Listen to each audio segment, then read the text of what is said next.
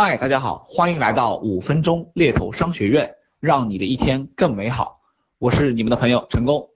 那今天呢，我接着昨天的话题呢，想讲一讲，在看完美人图之后，怎样快速获得行业的知识。有的现在，因为昨天我又去了一家这个公司，在跟他们聊，他们说我现在这个新人啊，这个打电话推不出人。啊，对电话没感觉啊，等等。那我想这个情况呢，可能也是很多人会碰到的。那么其实我注意到当中呢，可能大家是少了一步啊，又少了一步。就是说，我们新人也好啊，顾问也好，在看完美人图，就是看完至少呃一次性的看完三百份这样的有效简历之后呢，你会产生一种感觉啊，就一种强化的这种感受。啊，通过这个做练习，把这个最好的人挑出来，可是他依然是电，就是那个呃简历上的东西，对不对？他没有转化成你对这个人的真实的感觉跟记忆。那怎么办呢？呃，分享一个小方法，就是我会建议我们的顾问或者是同学啊，就是在入职之后呢，去找你的候选人去聊一聊，因为候选人是最好的老师。这话怎么讲呢？就是说。你会发现，他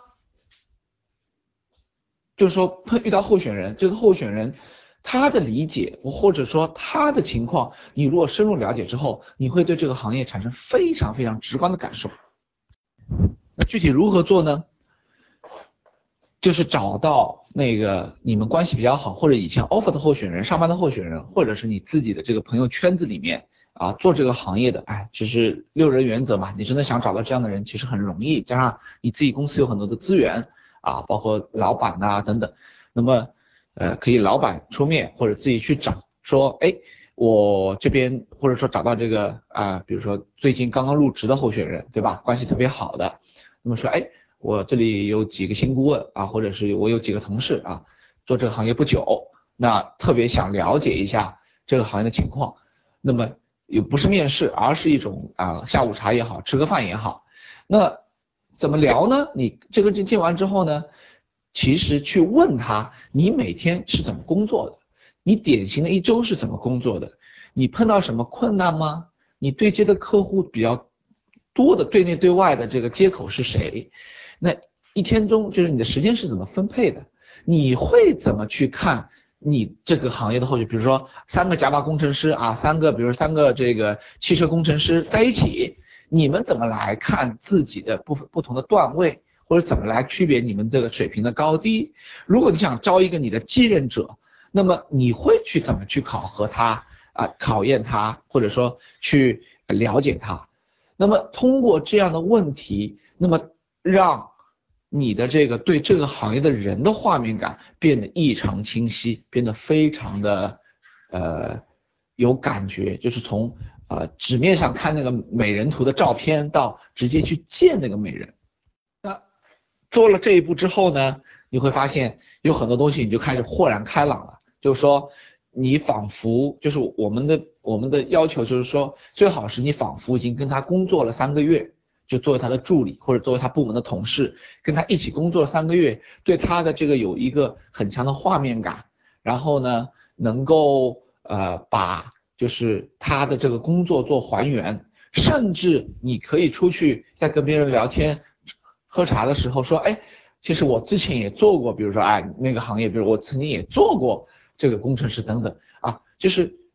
感觉你已经是可以几乎可以有一点点的以假乱真了。那对于这个行业来讲的话，你开始渐渐入门，说哦，原来我要去去去聊的那些人，他们每天是这么工作的，在这样的一个工作场景，在这样的一个环境中，然后呢说这样的事儿，做做这样的说说这样的话，做这样的事儿，然后呢有这样的一些苦恼，有这样的一些乐趣啊，原来他们也有压力，他们也是很真实的活生生的人。这样的感觉会让你在今后在打电话也好，或在推荐的时候开始有一个具象感啊，具象感是非常重要的一个点。所以把这个方法呢也分享给大家，就是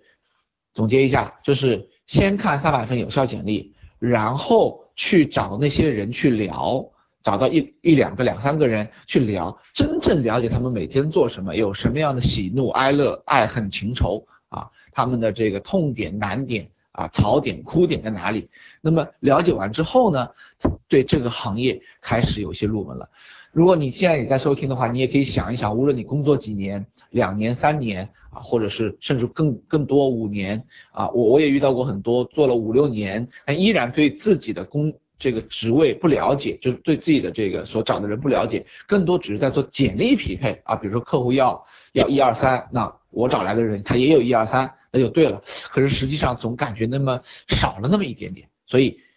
可以找有这个方法，你可以参考。可以试用一下。好，祝大家今天心情愉快，谢谢。